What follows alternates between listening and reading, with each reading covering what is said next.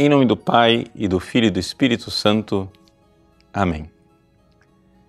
Meus queridos irmãos, nós hoje celebramos a festa de São Lucas Evangelista. E o evangelho que nos é apresentado é exatamente o evangelho de Jesus que envia os 72 discípulos, narrado pelo mesmo São Lucas. Qual é a mensagem que a vida de São Lucas tem para nós?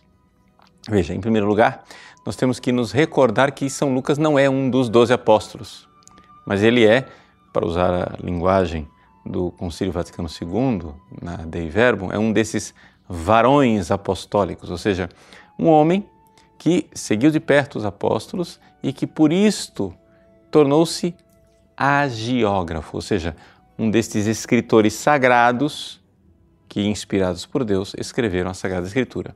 Nós devemos a São Lucas a autoria de dois livros do Novo Testamento, o Evangelho de São Lucas e os Atos dos Apóstolos. Mas a tradição associou São Lucas à Virgem Maria. Interessante é, nós é, notarmos isso, porque isso corresponde muito claramente àquilo que é o Evangelho de Lucas. São Lucas, ele nos diz a própria Sagrada Escritura, foi um médico que acompanhou São Paulo nas suas viagens apostólicas.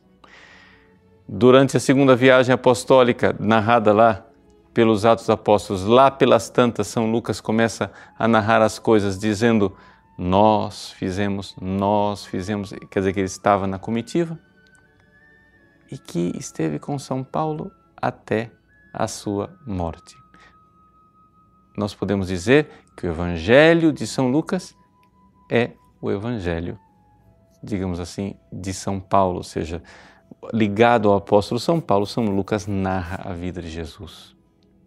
Mas existem é, coisas no Evangelho de Lucas que ele não pode ter ouvido de São Paulo, que são coisas íntimas da infância de Cristo, narrados narradas a partir da perspectiva da Virgem Maria. Todo o Evangelho da infância, ou seja, os primeiros capítulos do Evangelho de São Lucas, são narrados a partir da perspectiva da Virgem Santíssima. Assim como o Evangelho da infância de São Mateus é narrado a partir da perspectiva de São José. Então, várias vezes São Lucas repete que Maria guardava estas coisas no seu coração e as meditava. Eis aí, quem teve acesso a este coração? Quem foi que pôde entrar na intimidade do coração da Virgem Maria para poder narrar e escrever essas palavras? Senão alguém que tenha estado com ela. Nos primeiros versículos do Evangelho de São Lucas, ele então revela o segredo. Escrevendo ao nobre Teófilo, ele diz que outras pessoas tentaram escrever as coisas, a vida, o Evangelho de Jesus, mas que ele fez uma profunda investigação indo às fontes diretas. Eis aí, poderíamos dizer em linguagem moderna que ele foi às fontes primárias.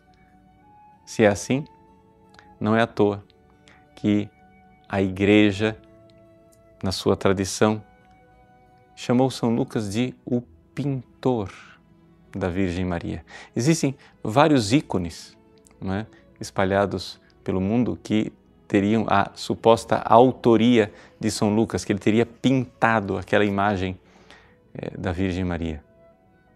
Nós não temos muita certeza se São Lucas pintou esses ícones, mas o que nós temos certeza é que no seu Evangelho ele pintou um ícone belíssimo.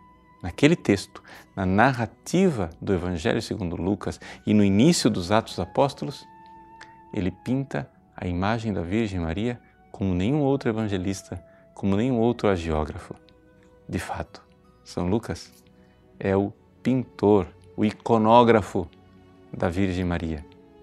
Porque mais do que com o pincel, com a sua pena da narrativa, ele nos faz entrar na intimidade da Virgem Santíssima. Deus abençoe você. Em nome do Pai, e do Filho, e do Espírito Santo. Amém.